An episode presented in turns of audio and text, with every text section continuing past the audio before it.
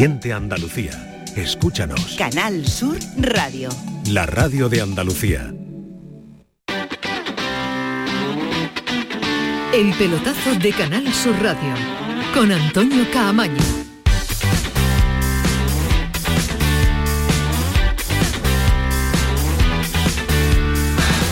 Hola, ¿qué tal? Buenas noches, sintonía de Canal Sur Radio, la sintonía del pelotazo, 11 y 4 de la noche, ya lo saben, hasta las 12 de la noche. Sí, es que cada uno toca la batería cuando quiere. Estamos en directo, le falta algo, le, tiene que tener algo en las manos y entonces pues le empieza a ponerse nervioso. Nervioso no se ha puesto el Atlético de Madrid hasta que se adelantó en el marcador el eh, Inter de Milán, en el tramo final del partido, cuando faltaban 10 para finalizar, ha marcado el Inter de Milán en un partido muy bonito de ver, en un partido extraordinario de la Liga de Campeones. Eh, con la victoria del Inter de Milán 1-0 ante el Atlético de Madrid, con el empate a un gol entre el PSV el Borussia de Dortmund, que son los dos partidos que se, ha disputado, se han disputado en la jornada de hoy. Esto de la Champions tan separada no a mí por lo menos me metí un poco. Yo no sé cuándo, cuando se disputó la semana pasada dos partidos, ¿no? Ismael, ¿qué tal? Muy buena. Hola, ¿qué tal? muy buena. Tenía que toda la misma semana. Esto, ¿no? Que se Pero era antes mejor, antes eh, jugaba la primera semana, ¿te acuerdas que? No, siempre sí, igual. No, no, no, no, no, no. En, en, la eliminatoria de octavos de final siempre ha sido en cuatro semanas. Siempre porque se juegan dos eliminatorias de Europa League. Hace siempre, tres, cuatro años te digo yo que, no, que yo te digo a ti que sí, que, llevo muchos años haciendo la Liga de la Liga de Campeones de la Europa League. Que es habitual. Buenas noches, yo creo que debería jugarse toda en la misma, semana, Porque esto, te pierde, ya no sabes quién, contra quién juega cada uno. la vuelta. a mí, me, sabe mal, Lo explico por qué se juega así. Porque la Europa League y ahora la Conference tiene playoff. Entonces, para llegar a cuartos de final... No, los 16 más bueno, de, Y además hay pues Copa del Rey la semana que viene. Sí, pero que... Eh, ¿Y que, tiene que ver? Que eh. por eso se juega en cuatro semanas para que entren ya en cuartos de final tanto Liga de Campeones, Europa League y Conference. Para que tú no te acuerdas quién son los que, no que... Para que entren al mismo tiempo. Claro. Eh, cuando se juega esta eliminatoria de Champions, se juega en cuatro semanas, ¿vale? Para que en esas cuatro semanas se juegue 16 avos y octavos de final de la... se lo explicas después, ¿vale? Porque nos vamos a comer todo el programa y tenemos muy poco tiempo. A mí lo que no me gusta es que haya tanta distancia entre una eliminatoria y otra. Lo habláis después, señores, a las 12 menos cuartos de Bernardo Trata de explicarnos cosas que no son cosas explicables. que no son explicables. Pero bueno, nada, que tú no te acuerdas los que se, los que ganaron la semana pasada. De, sí, claro, ganó el Paris Saint Germain a la Real Sociedad y el Real Madrid. ¿Y quién más? Eh, Tendría que mirar a todos los partidos, ¿no? El no, el City, el City, el Sí, pero tal, no, no tengo todos los partidos en la no es fácil, no es fácil. A mí, a mí esto no me gusta. Bueno, eh, 1-0 para el Inter, mm, remontable para el Atlético, pero siempre complicado con un equipo italiano, Ismael. A mí me, me gusta mucho este, este Inter, Inter, es finalista de la de la Champions, un partido muy muy tenso, muy competido, no vistoso, no vistoso, pero, pero, pero, a mí no me ha parecido feo, me ha parecido un partido de verdad, lo que no ha tenido la brillantez que uno espera a lo mejor cuando vea clubes como el Real Madrid o el, propio Manchester City, pero me ha parecido un partido muy bueno donde era de empate, le ha faltado puntería al Inter y el Atlético de Madrid ha cometido un error imperdonable en la élite, un error entre Reinildo que, que ha sido lo que ha cometido el error, y De Paul, que le ha regalado el gol al Inter de Milán. Lo tiene difícil, sobre todo porque el Inter me parece muy buen equipo y con espacios a la contra es peligroso. Ojo, el Atlético de Madrid que lleva eh, distancia importante ya en Liga, eh, inalcanzable, inaccesible la pelea con el Real Madrid, porque va a ganar la Liga de, calle.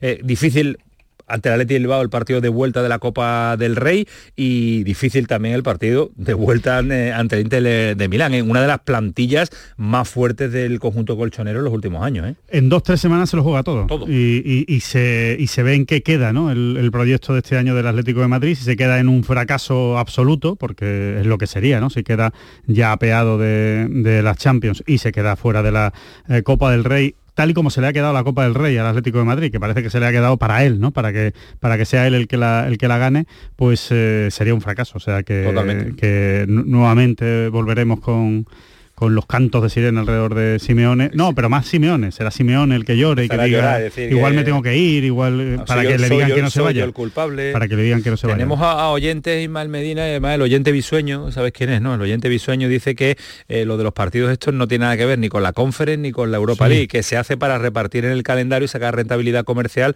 y publicitaria de las teles que se gastan una pasta importante.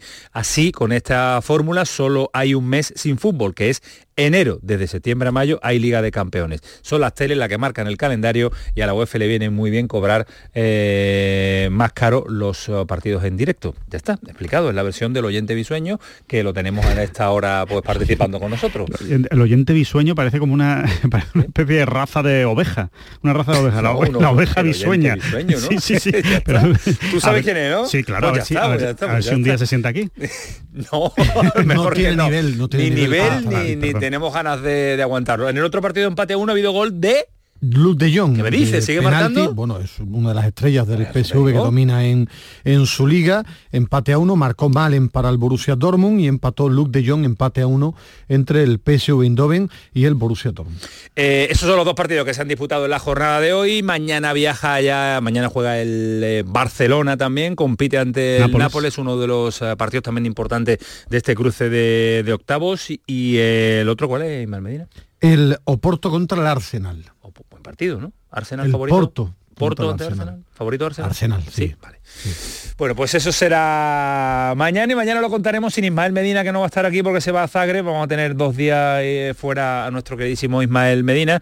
Eso que ganamos nosotros y eso que pierden eh, los oyentes, la tranquilidad que tenemos en el estudio. El que ha estado bastante tranquilo en el día de hoy es Manolo Vizcaíno, que ha comparecido públicamente, nos decía ayer Javi Lacabe entre los medios de comunicación para lanzar el mensaje que él ha estimado oportuno lanzar, el de preocupación y el de mirarlo a él y el de señalarlo si hace falta. Pero de momento la preocupación está en la mente, en la cabeza de Manolo Vizcaíno, el presidente del Cádiz, no puede ser menos. Estamos tremendamente preocupados por la situación, como no puede ser de otra forma.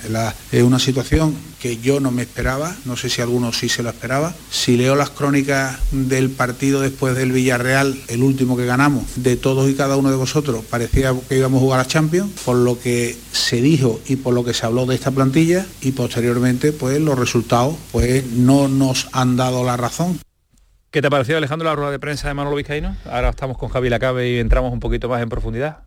Bueno, me ha parecido que, era lo que tenía que hacer, ¿no? Yo creo que lo que ha hecho básicamente es eh, lanzar un mensaje de optimismo. Yo creo que él mismo, eh, como nosotros detectábamos también, y a través de Javi Lacabe sobre todo, ese, momento que parece que es un poco depresivo, ¿no? En el que está el Cádiz, el entorno, la afición, y, yo creo que lo que ha querido Manolo Vizcaíno es dar un golpe sobre la mesa, mandar un mensaje de optimismo, que es real, además, que el mensaje es, señores, que ganando al Celta estamos fuera del descenso. Esa es la realidad. Eh, eso es lo que se tiene que fijar el Cádiz. Eh, ¿Qué más dará todo lo que has hecho antes? ¿Qué más dará? Igual que no importa absolutamente nada ese inicio de liga tan bueno que tuvo el Cádiz y que algunos escribieron en sus crónicas que el Cádiz iba a jugar a Champions. No creo que lo escribiera nadie, ¿no? Pero eh, bueno, seguro que sí se comentó que el Cádiz podía apostar, ¿no? Podía, podía aspirar a algo más esta temporada. Yo creo que hay que hacer borrón y cuenta nueva, empezar de cero, pensar que el Cádiz tiene por delante pues los partidos que le quedan para, para salvarse.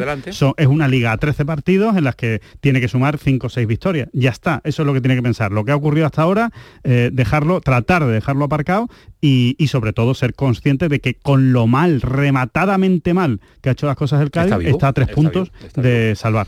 bueno, eh, hay que hacerlo, hay que lanzar el mensaje. Sí, sí ¿no? maneja muy bien eso. Él además ha dado un paso al frente. En plena depresión que existe en Cádiz, él ha mandado un discurso eh, coherente a partir de ahí yo sí era de los que no me esperaba esta temporada del Cádiz lo dije, tampoco es que yo, no, ¿eh? yo no estaba en el bando de que había hecho un plantillón, pero sí me parecía que había firmado coherente y pensaba que el Cádiz iba a tener una temporada mucho mejor que la que ha tenido. Yo no, no me escondo ni yo pensaba que iba a ser nos esperábamos una Almería mejor, nos esperábamos un Granada un poquito mejor y nos esperábamos un Cádiz mejor. Nos ha sorprendido negativamente que, a veces, los tres equipos andaluces de la zona baja. ¿eh? Mejor, que a veces mejor tampoco hay que volverse loco, que mejor es pues, que estuviera a lo mejor como está el Rayo ahora mismo. No sufriera tanto como la temporada pasada, eso es mejor. Que tenga 6, 7, ocho puntos más, ¿no? Yo de los tres, eh, por ejemplo, Granada, su verano fue un espanto, yo esperaba que iba a sufrir una barbaridad. Eh, de la Almería... Garantía Paco López, era lo que Bueno, pero, pero yo, por ejemplo, de los tres que tú has nombrado, el que sí pensaba que iba a estar el 14, el 15, a esta altura era el Cádiz. Y a mí me ha, de, me ha decepcionado hasta ahora. A partir de ahí, Vizcaíno disfrazado de Vizcaíno, con ese mensaje contundente, eh, hablando de forma clara y contundente. Y bueno, yo me quedo más con el titular de eh, complicado era cuando estaba el equipo en segunda B. Ahora eso no esconde que, que, la situación es importante y que el choque ante el Celta es muy, pero que muy importante, que si tú ganas, ves la vida de otra forma. Y le doy la razón en, en, su análisis, digamos, global ¿no? de la situación, que hay muchos jugadores que no están dando el nivel. Eso es verdad. El nivel que tienen esos jugadores y que han demostrado en otros Como dice Ismael Medina, el paso adelante de los jugadores eh, también hay que Lo único que, no comparto con él de todo lo que ha dicho, después he leído, eh, en el tema de los fichajes, que a mí sí me han sorprendido. Sí, sí, los Yo no los conozco, tampoco es mi tarea, lo mismo son unos fenómenos, se los veo jugar, los voy a decir. Pero el perfil del Cádiz en otra otros mercados invernales eran jugadores más de el año pasado, conocidos, más de impacto de el año pasado fue español, conocido y además que aportó muchísimo a la salvación del Cádiz la temporada pasada. En el Betis presentado Bacambú, ha estado el nuevo director deportivo, lógicamente, ha estado también el eh, presidente. En el Sevilla, pues semana tranquila, semana larga, semana que termina nada más y nada menos en el Santiago Bernabéu con eh, la vuelta al Santiago Bernabéu de Sergio Ramos. Sergio Ramos que no fue mal con el Paris Saint Germain, ¿no? no. tocó estar lesionado no, estaba lesionado. Cuando jugó la, la eliminatoria de, de, Champions estaba lesionado y es la primera vez que va a jugar en el Estadio Santiago Bernabéu después de salir del Real Madrid. Del, del, Real Madrid, correcto. Muchos años después, 16 años después, más los dos que he estado en el Paris Saint Germain, pues 18 eh, años eh, fuera del Sevilla, visita al Bernabéu con eh, la camiseta ¿Qué recibimiento crees que va a tener? Yo creo que muy bueno. Antes del partido, muy bueno. Después, conociendo su carácter competitivo, pues va a ir fuerte. Si hay penalti, lo tira. Sí. si está Ocampos, lo mismo lo tira Ocampos, pero sí, hombre, si sí. lo tira. Sí, hombre, sí. Seguro. Este Ocampos, le quita el penalti. Tres Ocampos. Ni Ocampos le quita el no penalti. le quita el penalti allí nadie. Eh, 11 y cuarto. Eh, yo quiero que escuchen un sonido que algunos nos dirán, no tiene vinculación deportiva. Yo creo que la tiene absolutamente toda porque hablar de Unzué, hablar de eh, Juan Carlos Unzué, es hablar de eh, uno de los eh, grandes porteros que ha dejado este país, uno de los buenos entrenadores que ha dejado este país y una de las trayectorias también extraordinarias como deportiva. Pero por encima de todo lo deportivo está la persona y además al margen eh, de los años que lleva luchando por eh, su enfermedad, por la ELA y lo que está trabajando por sus compañeros de enfermedad, lo que trabajó también por sus compañeros de, profesión, hoy ha estado en el Congreso defendiendo una, una ley eh, para hacer pues que la ley le garantice una vida digna a los enfermos de ELA.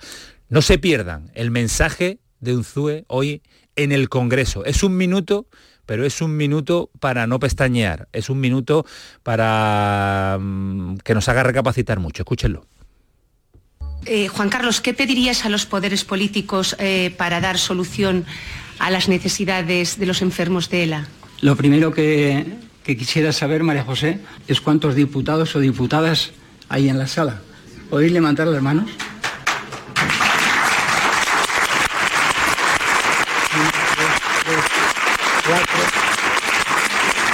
Cinco.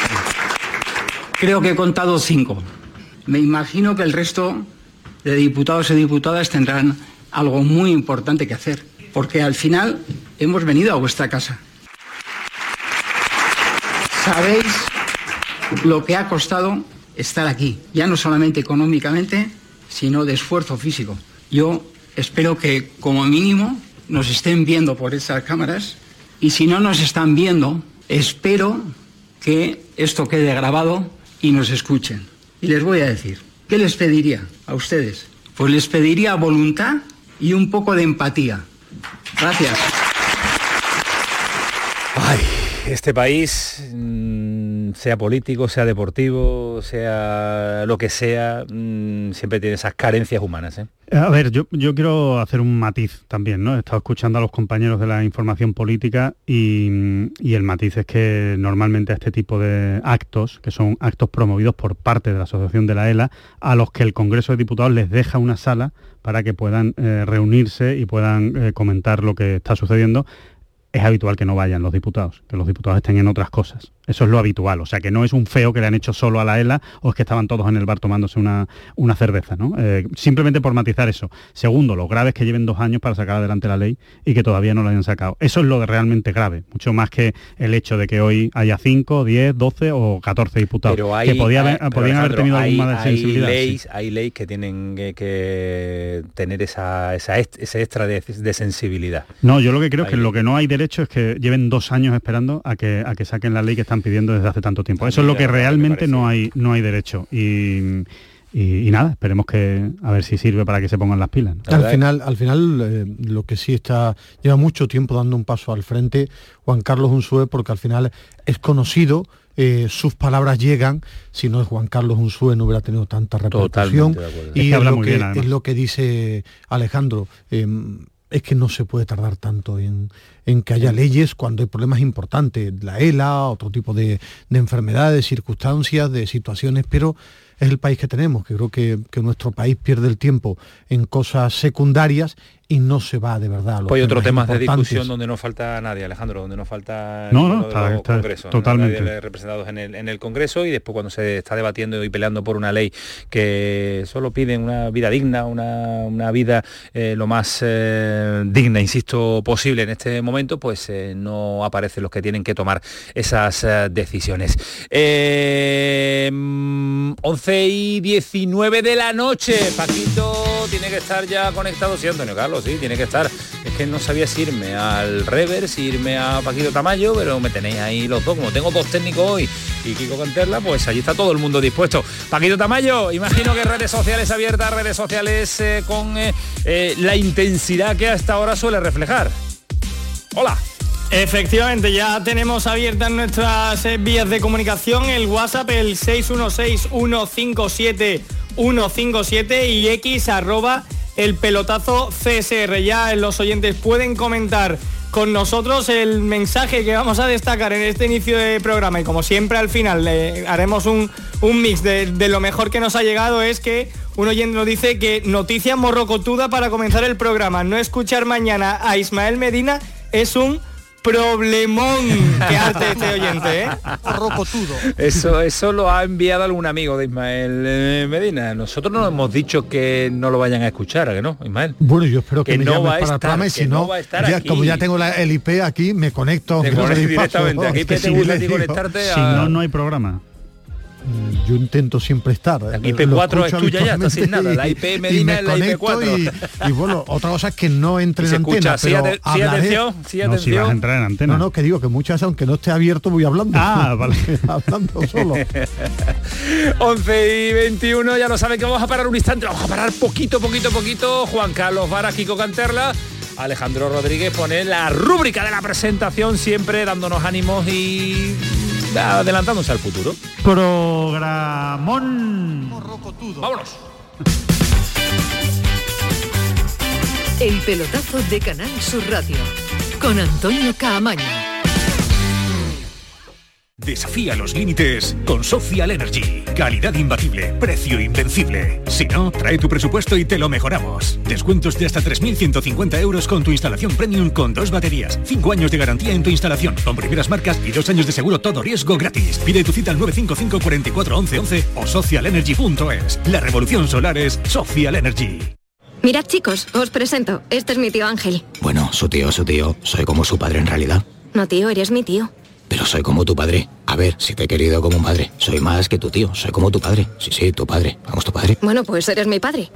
Por 17 millones de euros uno se hace padre de quien sea. Ya está a la venta el cupón del Extra Día del Padre de la ONCE. El 19 de marzo, 17 millones de euros. Extra Día del Padre de la ONCE. Ahora cualquiera quiere ser padre. A todos los que jugáis a la ONCE, bien jugado. Juega responsablemente y solo si eres mayor de edad.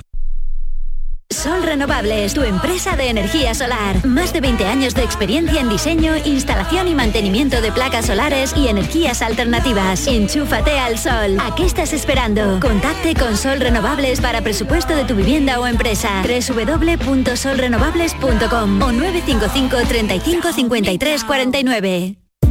Compra en Nervión. Nuestros comercios ofrecen una amplia variedad de productos y un servicio personalizado. Comprando en el pequeño comercio de Nervión, ganamos todos. Nervión, nuestro barrio, nuestros comercios. Organiza Asociación de Comerciantes de Nervión. Financia Consejería de Empleo, Empresa y Trabajo Autónomo de la Junta de Andalucía.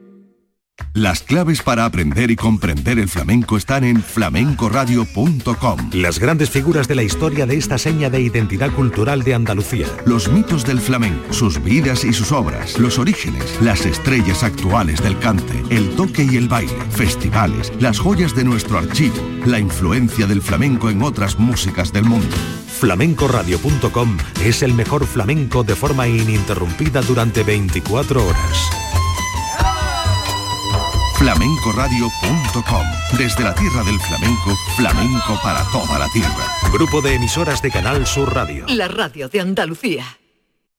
Cada mañana, desde bien temprano, estoy aquí ante el micrófono para contarles la realidad de Andalucía, cómo se despierta, cómo vive, con toda la actualidad, para que estén informados, el entretenimiento que ya saben que nos gusta, nuestra mirada sobre lo que sucede. Radio en estado puro. Radio Viva para gente como tú. La mañana de Andalucía con Jesús Vigorra. Les espero de lunes a viernes a las 6 de la mañana. No falta. Contigo somos más Canal Sur Radio. Contigo somos más Andalucía. Te levantas muy temprano, madrugas mucho, trabajas o estudias de noche. Cuando casi todo el mundo duerme menos tú, ya estamos contigo. En la mañana de Andalucía, el Club de los Primeros de Canal Sur Radio, con Charo Padilla.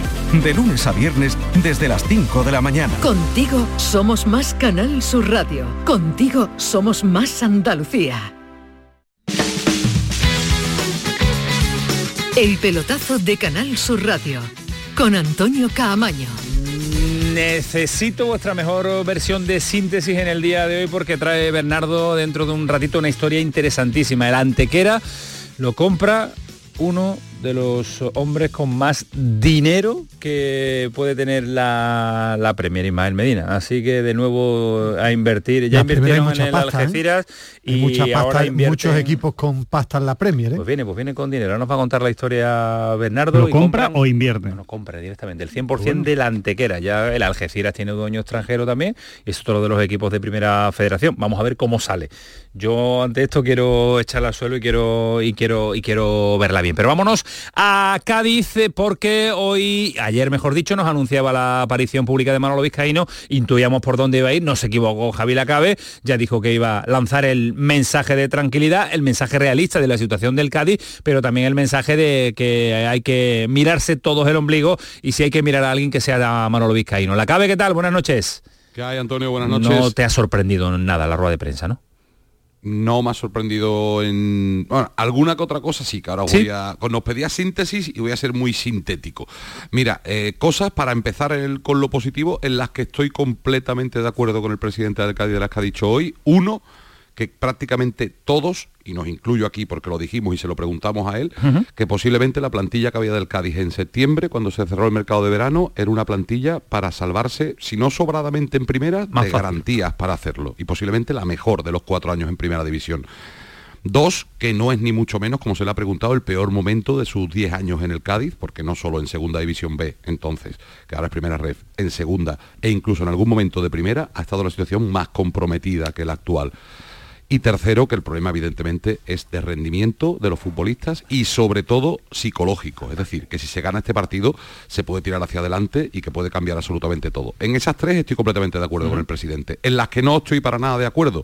Uno, que ha hablado de un optimismo o, o de una reacción positiva de la afición después del partido de Pamplona que o yo voy por unas calles distintas de, las que va Vizcaíno en Cádiz, o yo me mezclo con gente completamente distinta. Y han coincidido conmigo varios de los colaboradores de la programación local.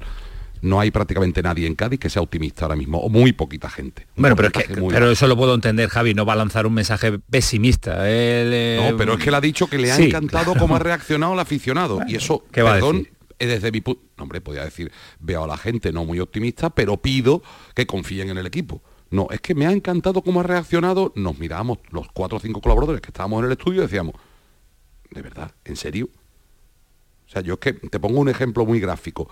Ayer me pasé toda la tarde en el colegio de niños porque tuvo dos partidos, desde las 4 hasta las 8 de la tarde. Mm, eh, ¿De qué me hablan todo el mundo? Del Cádiz, evidentemente. De, todo el mundo hablando del Cádiz, el Cádiz, el Cádiz. Si no se me acercaron 30, 40 amigos, conocidos, desconocidos, y, hay que ver, hay que ver, hay que ver, no había uno optimista. Pues Vizcaíno ha dicho que agradece muchísimo cómo reaccionó la afición. Esa una. Y dos, y qué pena que no esté aquí para decírselo en persona, del mercado de invierno, yo no, no, comulgo, si lo sé, lo sé, no comulgo con que mm, las críticas al mercado de invierno sean por desconocimiento de los futbolistas yo creo que hay bastante más para criticar que por el mero desconocimiento de los futbolistas. También, también por el desconocimiento, es que no se le conocen, claro, porque lo vamos a criticar si no lo hemos visto nada. Eh, no se le criticó en el mercado de invierno de la temporada pasada cuando fichó a jugadores con eh, cierto bagaje y que además le dieron un rendimiento inmediato y, hay una cosa, equipo, rendimiento inmediato. Inmediato, claro, que, a lo mejor dentro de tres temporadas son unos fenómenos. Bueno, claro, pero el Cádiz hay que salvarlo hoy. O en dos semanas pueden jugar. No, no a nosotros, a mí sí me ha sorprendido porque yo no los conocía y, lo digo abiertamente, pero al que, al que no le ha enamorado es, a Pellegrino, porque no lo has puesto titular a los dos desde el primer día. que reconoció que tampoco lo conocía. Sí, pero, pero ni los conocía ni los ha enamorado. porque si a ti tú no puedes conocer a alguien y lo ves el primer día y dices, vaya dos fenómenos como ha traído. Vaya, dos fenómenos los pongo, ¿no? Pero bueno, es que lo dijimos cuando fichó, que después saldrá bien o saldrá mal. A partir de ahí, bueno, he visto, lo comentaba a Vizcaíno en estado puro, eh, él es arrojado para ese tipo de historia, él le gusta eh, ese tipo de, ruedas de prensa, él tiene personalidad para, para eso, y bueno, a partir de ahora, de ahora él ha dado la cara hoy, pero lo más importante es el campo, es el domingo. Las palabras están muy bien, las semanas, pero es ver si eh, cómo, cómo palpita el Cádiz ante el Celta de Vigo, que sea un equipo fiable y competitivo con respecto a lo que dice Ismael, dos cositas muy breves. Una, ese vizcaíno no gusta en Cádiz. O sea, ese vizcaíno echado para adelante, gracioso, no sé cuánto, que él se enfrenta con todo por qué? No gusta en Cádiz. ¿Por qué? No gusta en Cádiz porque se le considera no sé, yo con la gente que hablo, y mira que a mí ese carácter me gusta, pero, pero, me, pero, eh, encanta, en, eh, en Cádiz de este vizcaíno gustan muy pocas cosas, y siempre lo hemos debatido nosotros, gustan muy pocas cosas a ver, hay cosas que sí, cosas que no. Ese, ese carácter no. Pero yo creo que ha conseguido lo principal que buscaba en esta rueda de prensa. A por encima incluso del mensaje optimista, que se hable y que no se paren todo el día de lo que dice Vizcaíno por lo menos, y de lo que habla Vizcaíno. Por lo menos un día le ha quitado la presión al equipo. No, se habla del yo te diría, yo te diría que posiblemente en varios días se va a hablar solo de la camiseta que han presentado, que también era ese el motivo de la rueda de prensa, que han, presentado una camiseta uh, para este partido con motivos marineros que nadie entiende muy bien y segundo, que solo se hable de este asunto y que se deje tranquilo a los futbolistas, que es lo que yo creo que buscaba de verdad Vizcaíno y eso lo ha conseguido eh, plenamente. En yo, eso yo te preguntaba, Javi, porque tú, eres de allí, digo, porque a mí sí me gusta, por ejemplo, eh, ese arrojo de un presidente, ¿no? Que se pueda debatir, que incluso te pueda decir cosas con las que tú no estás de acuerdo eh, en la previa, pero tú lógicamente conoces mucho más a la gente de Cádiz, por eso te preguntaba, porque a mí personalmente ese tipo de, de ruedas de prensa en momentos complicados sí me gusta, aunque hay cosas en las que no estoy de acuerdo, las que dice. No, sí, yo creo que la rueda de prensa lo que se, repite mucho, lo... que se repite mucho aquí con esa forma de reaccionar de Vizcaíno es que parece, y no voy a decir la expresión que ha dicho alguno que otro mansonante, que nos toma por mm, tontos que alguno parece que los toma por tontos, que en este momento ponerte de broma, ponerte graciosillo, ponerte con como está la gente con su equipo, parece que está tomando por tonto al aficionado y al periodista. Y espero que, y supongo que no será su intención. No, hombre, no, que no se juega mucho también, ¿eh? No, que no se juega mucho. Más que nadie, más que nadie. Es que no... O sea, yo creo, yo creo sinceramente que el mensaje hoy es, eh, si ganamos el fin de semana, estamos fuera del descenso. Es que ese es el mensaje. Para mí ese es el mensaje que tiene que calar en el, en el cadismo toda esta, eh, toda esta semana. Y para mí lo que ha dicho Javi también, que en un momento de depresión de todo el mundo, él da un paso al frente y varios días que se va a hablar el que está en desacuerdo con Vizcaíno. hoy y mañana y ya, está, y ya te plantean el partido, agita, claro. Agita un poco la semana la mente del fútbol. ¿no? Liberen la mente del fútbol. Yo creo que ha sido el mensaje. Está bien, es un mensaje. A mí me parece, fantástico. A mí me parece bien. A mí me parece bien. Yo creo que incluso debería haber aparecido esta noche aquí, formado otro lío importante y hubiera tenido Javi la programación local entretenida tres días hasta que llegue hasta que llegue el partido. Hubiera hecho programación local hasta el viernes. Javi, pero una pero muy breve, eh, lo que sí, lo que sí creo que también es, muy positivo por parte de por parte de Vizcaíno es el hecho de que eh, a mí, algunos me decían no ha hecho autocrítica. la parte de autocrítica que tenía que hacer a día de hoy, quitando el mercado de invierno, sí que la ha hecho. Ha reconocido que, mm, no ha hablado de la palabra fracaso, pero sí que ha reconocido que se han cometido muchos errores, que se analizarán los errores a final de temporada, no hará el momento, y de que evidentemente hay muchos futbolistas que no están rindiendo al nivel.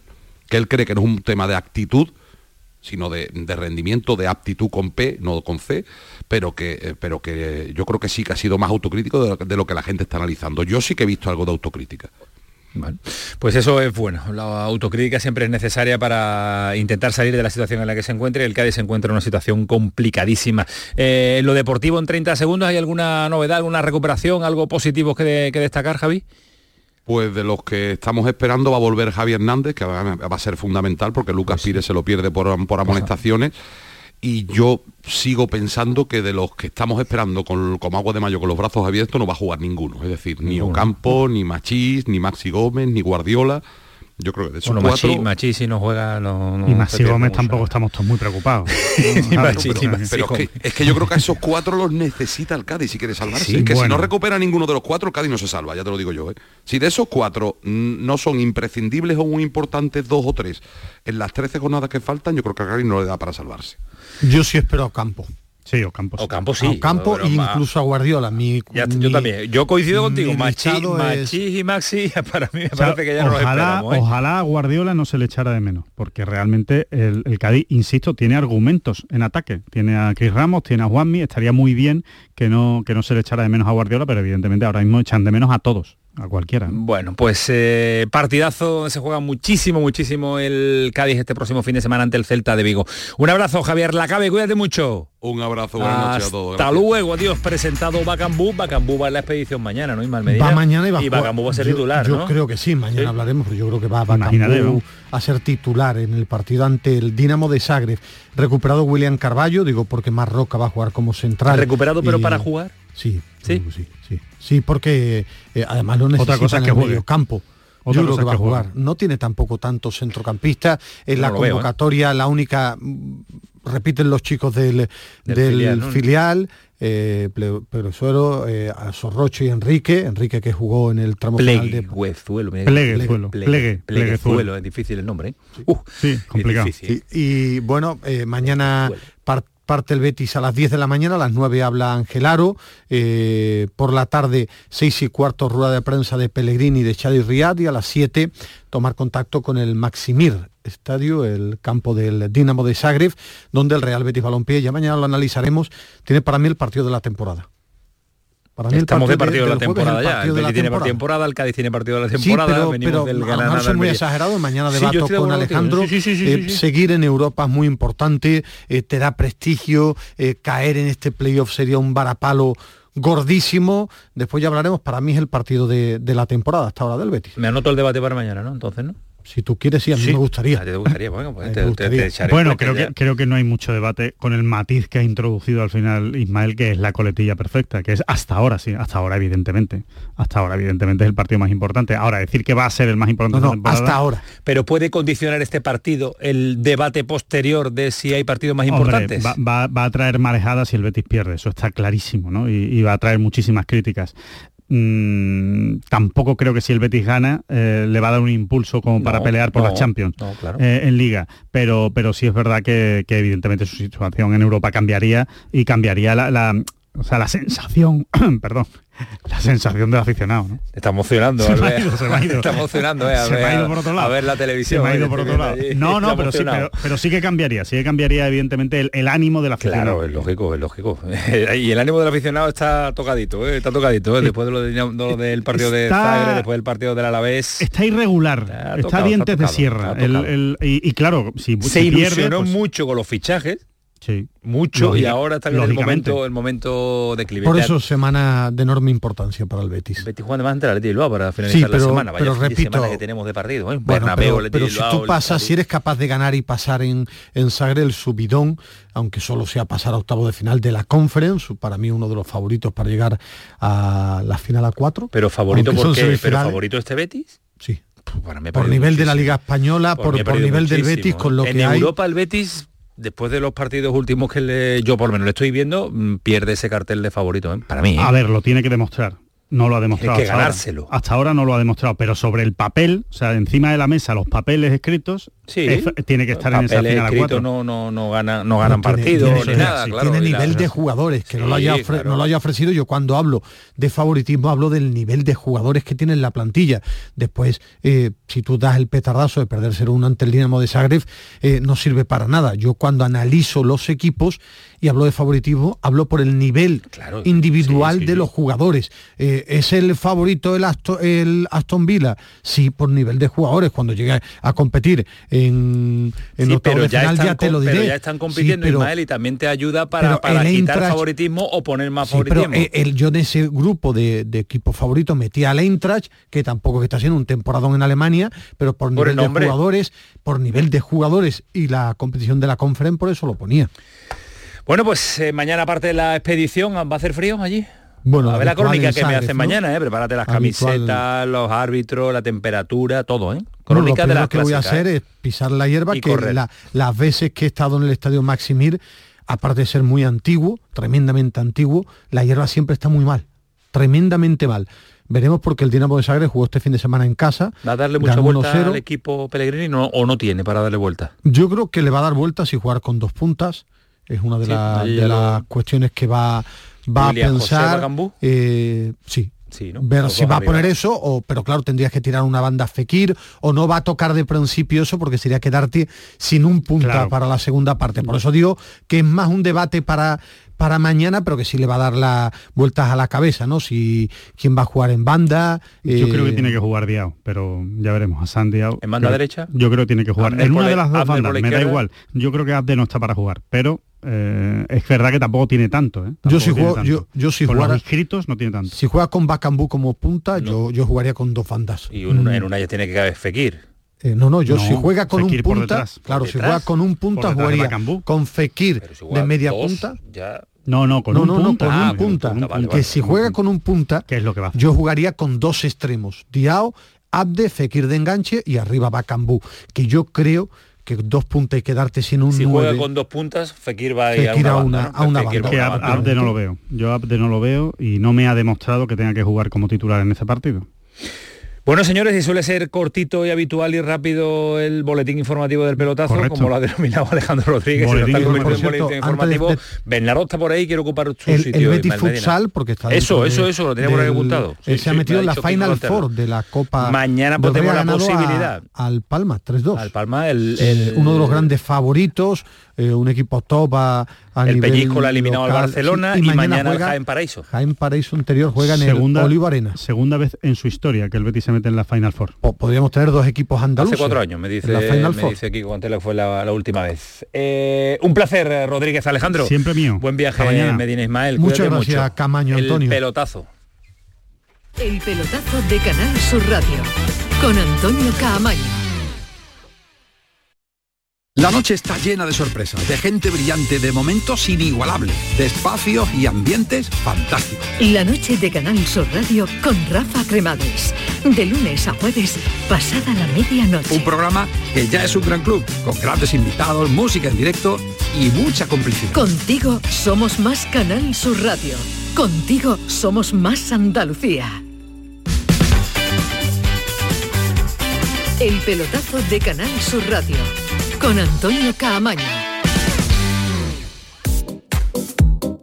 Pues a esta hora, tiempo de pelotazo y tiempo, ya lo saben, de primera, segunda, tercera federación, pero hoy viene Bernardo Ruiz con muchas urgencias y viene sobre todo con un tema que queremos eh, exponerlo con toda la tranquilidad del mundo. Es verdad, Bernardo, que tenemos poco tiempo, que siempre estamos eh, mirando ese muchas veces queridísimo reloj, otras veces maldito reloj que nos hace volar en eh, nuestras secciones, pero hoy queremos analizar con tranquilidad porque llega a la antequera, llega un equipo andaluz, Bernardo, un inversor o un dueño inglés, eh, a ver si lo decimos bien, Mike Garlic, es un empresario que tuvo éxito en el Barlane, en la Premier League, que también tiene eh, un equipo en eh, la Liga de Gibraltar. ¿Qué tal, Bernardo? Muy buenas noches. Buenas noches, querido. Y en Primera Federación están sucediendo, porque Castellón, Algeciras, ahora la Antequera, inversión extranjera. Efectivamente, aterriza en el Maulí Mike Garlic. Garlic que es propietario de Barley inglés, era, que consiguió dos ascensos, es propietario. Ah, ex, ¿habéis entendido? Es. Otro era propietario. Exactamente, ahí te queda mejor. Eh, la lengua de Luis de Góngora y Argote, que es muy rica. Y eh, que ascendió a la Premier en dos ocasiones con el Barley y clasificó al conjunto inglés para la Europa League en 2018. Eh, posteriormente compró el San Joseph de Gibraltar y ahora aterriza en Andalucía para dirigir el, el, Antequera, que mientras tanto está en un proceso de transición tutelado, supervisado y controlado por la actual junta directiva, que es la encargada de, bueno, de dirigir eh, la transformación del club hacia las manos de, un empresario inglés que se ha distinguido por una, ahora ampliará Ismael Medina, que es el experto en fútbol internacional. seguro. Eh, se ha distinguido por una gestión cautelosa y sin alardes en el aspecto económico. Y Ángel González era, seguirá siendo el presidente, ¿no? Por ahora sí. Vamos a ver, vamos a ver. Ángel, ¿qué tal? Buenas noches. Hola, buenas noches, ¿qué tal? Presidente todavía de la Antequera, ¿no? Todavía, todavía. ¿Pero tiene, tiene fecha? No, yo creo que la intención de Mike es que continuamos más o menos la actual dirección deportiva del club. Sí.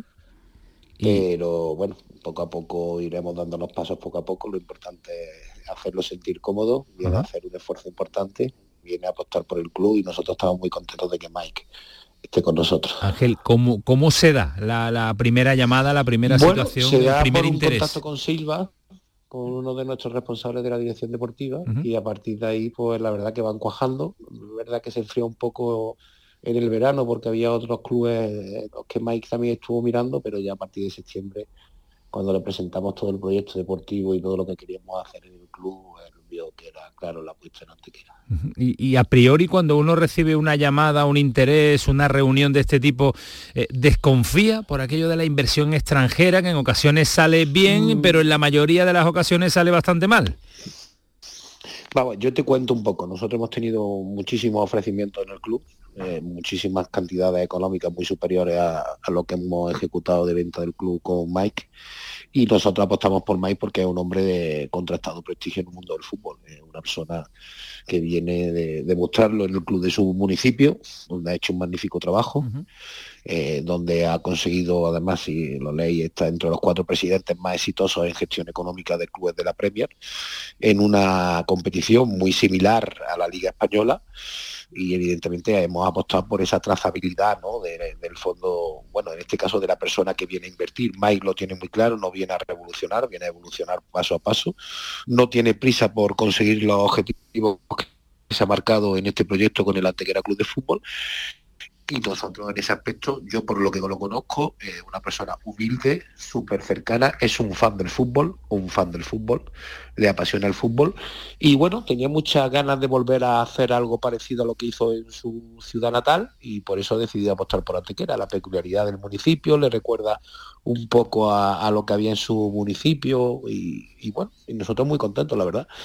Los expertos en fútbol internacional avalan su trabajo sin alarde en materia económica, es decir, sin dispendios, con un presupuesto equilibrado. Nosotros no, nosotros no vamos a decir una cosa que el club no tenga la necesidad que ha tenido hasta ahora y que tenga las espaldas cubiertas y otra cosa es que nos volvamos locos pagando lo que no hemos pagado nunca, porque además está demostrado que aquí lo que se trata es de acertar, no de pagar sin sentón ni son. Nosotros evidentemente no vamos a variarnos de un equilibrio sostenible, de un, de un presupuesto equilibrado, sostenible y acorde a lo que supone la masa social del club y a lo que queremos que poco a poco vaya ir creyendo el club. Que nadie espere un desembarco de un presupuesto de 5 millones de euros en fichajes, fichas y jugadores. En eso, ni Mike está en eso, ni, ni la actual dirección del club está en eso. Además, la receta ha sido comprobada más que con, éxito desde la tercera federación. En materia de infraestructuras, ¿qué contempla el proyecto? Ángel, me refiero al Maulí y a la posible ciudad deportiva. nosotros ahora mismo, es verdad que, ahora mismo nosotros, para el 80% de los partidos de la categoría, el Maulí es suficiente. Es verdad que de cara al futuro,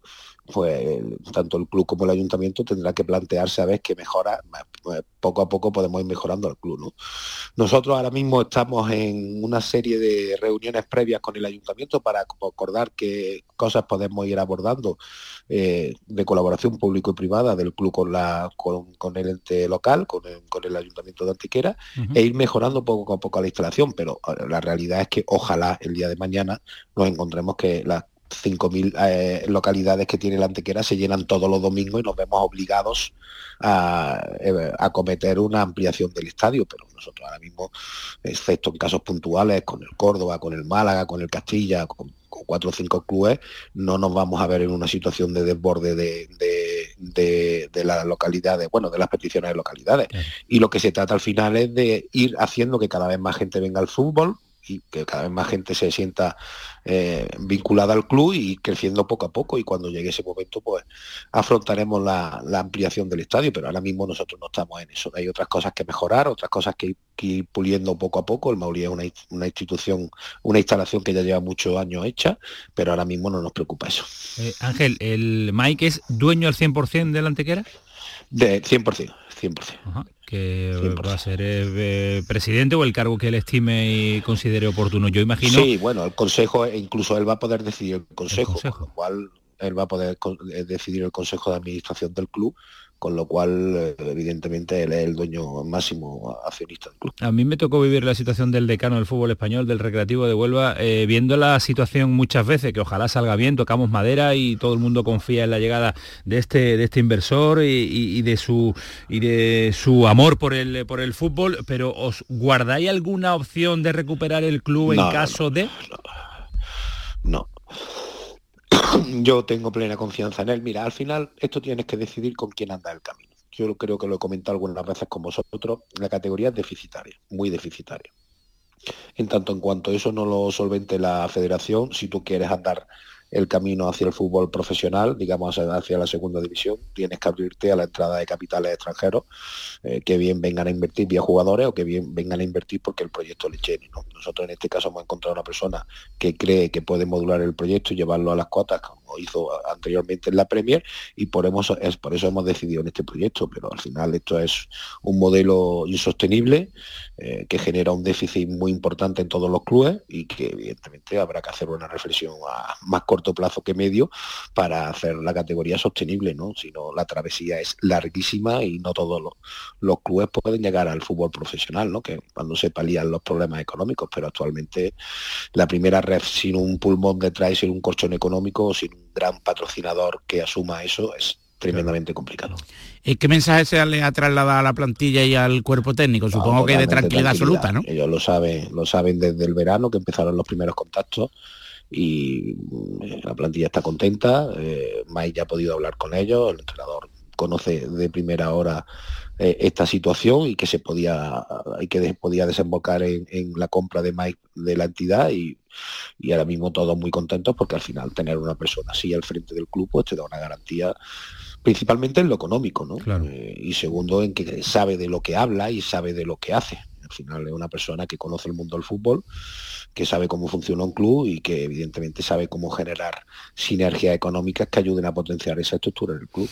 Bueno, a ver si y ojalá que salga bien por el bien de la antequera por el fútbol andaluz y que no nos llevemos ningún susto. Recibiendo tu información, Ángel, nos quedamos algo más tranquilos. Yo imagino, Ángel, y con esto te dejamos eh, descansar, que habrán sido días intensos, que no se hablará de otra cosa en el entorno deportivo futbolístico de Antequera, ¿no? Bueno, la verdad que ayer me sorprendió porque eh, hemos sido portada en carrusel deportivo, en portada de marca, portada de la, se ve que es verdad que como decía, eh, bueno, este hombre tiene una trayectoria, ¿no? Y al final, pues bastante significativo que alguien que ha sido tan importante en la Premier, pues se interese por un club de primera, ¿no? Y en Antequera, pues ha supuesto una revolución. El equipo marcha razonablemente bien, es verdad que hemos tenido algunas jornadas donde los resultados no han acompañado, pero seguimos estando con opciones de mirar más hacia arriba que hacia abajo. Y para un recién ascendido con un presupuesto tan humilde, pues es verdad que hace que la gente se enganche. Esto es una muy buena noticia, la gente lo ha recibido eh, de muy buen agrado en la ciudad y bueno, sí, tardará en cristalizar porque ya este año la plantilla está confeccionada y los cambios no se van a ver hasta el año que viene, pero evidentemente, oye, estamos todavía a estar ahí, estamos a cinco puntos del playoff, nosotros vamos a seguir dando la batalla hasta el final de temporada y bueno, eh, ya se verá. Bueno, pues ya se verá absolutamente todo lo que hace yo, el Yo siempre comento que, yo firmaba al principio de temporada estar a esta altura de la temporada. es un rotundo éxito, es indiscutible. Ha hecho tiene ascendido con, yo creo que el menor presupuesto de la categoría estar en una zona tranquila de la tabla, con más puntos hacia abajo que hacia arriba, oye, eh, el fútbol es lo que es y, yo estoy muy contento con el rendimiento deportivo este año de la plantilla y estoy muy contento con el cuerpo técnico y miramos hacia arriba y no nos vamos a poner límites, ¿no? Vamos a intentar eh, conseguir el primer objetivo, que es la permanencia cuanto antes, y a partir de ahí, pues bueno, vamos a jugarlo, vamos a jugarlo. Bueno, vamos a, vamos a terminar la temporada y el Antequera todavía tiene mucho mucho que decir. Ángel, eh, presidente, muchas gracias por atendernos este ratito y contarnos la experiencia. Un abrazo fuerte. Siempre estamos con, con, los modestos. Un abrazo, cuídate mucho. Lo sé, muchísimas gracias. Hasta luego, presidente. Hasta luego, adiós. Eh, estamos con los modestos y el que nos eh, achucha, achucha para que estemos siempre es Bernardo Ruiz, que hoy lo noto especialmente cansado. Jornada de martes, pero especialmente cansado ya, porque no ha habido descanso el fin de semana. Es así la vida, es así la vida del, Además, uno del viajero, del viajero. Uno de mis viajes ha sido a Madrid y Madrid es una ciudad agotadora. ¿Con Z? Madrid con la D de los madrileños, con los madrileños. Así que venga, pues eh, para dejarte descansar, que no son horas, eh, jornada con enfrentamientos directos y jornadas con marcador algún que, alguno que otro llamativo, eso sí. Sí, además en el derby Málaga Recreativo de Huelva, ambiente de gala en la Rosaleda, ¿eh? con un desplazamiento masivo de la afición del decano y con un partido de alto voltaje que resolvió el acierto en las áreas eh, propias y enemigas. Así que un resultado que relanza al Málaga y de alguna manera cuestiona el crecimiento del Recre y punto de mérito del, del Córdoba y triunfo sobresaliente de matrícula de honor del Linares Deportivo. Totalmente. Que confirma su tendencia. Totalmente, que nos está dando una alegría tras otra en estas últimas jornadas.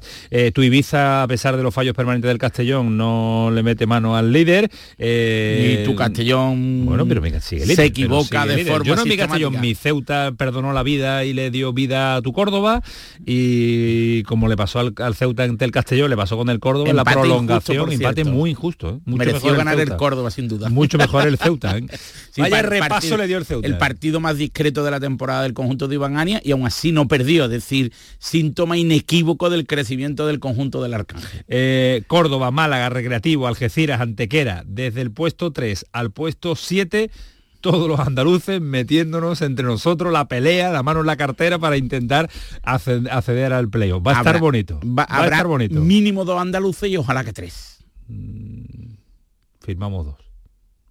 Yo firmo, hombre, dos es... Es que a mí me preocupa el Murcia, que siempre quieres meterlo ahí, a pesar de que perdió este fin de semana, pero siempre está con el Murcia, con el Murcia, con el Murcia. Claro, por eso... Firmo dos ya, ¿eh? Tal y como está la cosa, un Castellón Ibiza se han ido ya nueve puntos. No, no, claro, no, no. Castellón y Ibiza son inmortales. Ahí tú tercero, cuarto, quinto, ¿no? Claro, sí, sí, tercero, cuarto, quinto. firmamos los tres Claro, perfecto.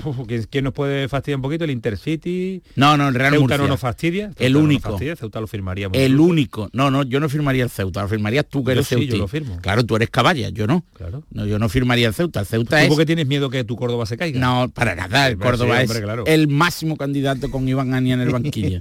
si no fuese Iván Ania el entrenador, ya te digo yo dónde Es verdad que no está bien, pero tampoco pierde. Eso es muy positivo para estar en la parte alta de la clasificación. Eh, Venaro, descansa. y hasta el jueves. ¿El jueves que me va a contar? el jueves en previa de primera ¿Qué partido puedes escoger ya? ¿Lo tienes por ahí o todavía no te ha dado tiempo? Ni sí, apenas hay tiempo porque estamos con el parquillo de toma de hora, el cronograma del horario. Mañana, me avisa, ¿no? Mira la cruz de guía, mira la cruz de guía. miren más Medina, miren más Medina. Señor, el pelotazo sigue ahora con muchos más detalles, claro que sí. El pelotazo de Canal Sur Radio con Antonio Caamaño. Te levantas muy temprano, madrugas mucho, trabajas o estudias de noche. Cuando casi todo el mundo duerme menos tú, ya estamos contigo. En la mañana de Andalucía, el Club de los Primeros de Canal Sur Radio, con Charo Padilla. De lunes a viernes desde las 5 de la mañana. Contigo somos más Canal Sur Radio. Contigo somos más Andalucía. El pelotazo de Canal Sur Radio. Con Antonio Caamaño. Y esos detalles que nos falta para poner la rúbrica y punto final a la jornada de martes es que la selección andaluza ha jugado en Chapín partido preparatorio para la Copa de la UEFA de Regiones. El partido ha sido el Jerez Deportivo Fútbol Club ante la selección andaluza. ¿A que no saben cuál, quién es nuestro enviado especial? David Gallardo, ¿qué tal? Buenas noches, ¿cómo queda el hola, partido? ¿qué tal? Buenas noches, Antonio Camaño, buenas noches, Andalucía. No tengo ni idea de cómo, ha quedado el partido. ni siquiera cómo ha sido. Imagino que habrá ganado un equipo andaluz o han empatado. Acabo de llegar a Chapín un poco tarde. Chapín ya está a oscuras. He llegado tarde porque vengo de trabajar, vengo de grabar el show del comandante Lara ahí en Sevilla, que hoy me han llamado y acabo de llegar y por lo tanto pues he llegado un poquito tarde. Lo único que puedo hacer es preguntar a la gente que esté por aquí que nos cuenten cómo ha sido el partido.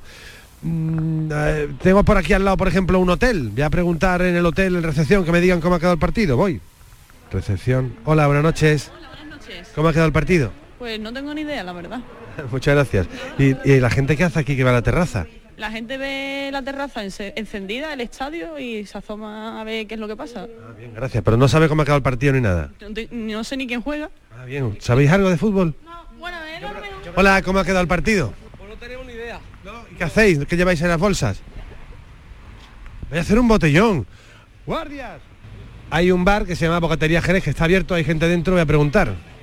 Hola, buenas noches, buenas. ¿Cómo ha quedado el partido?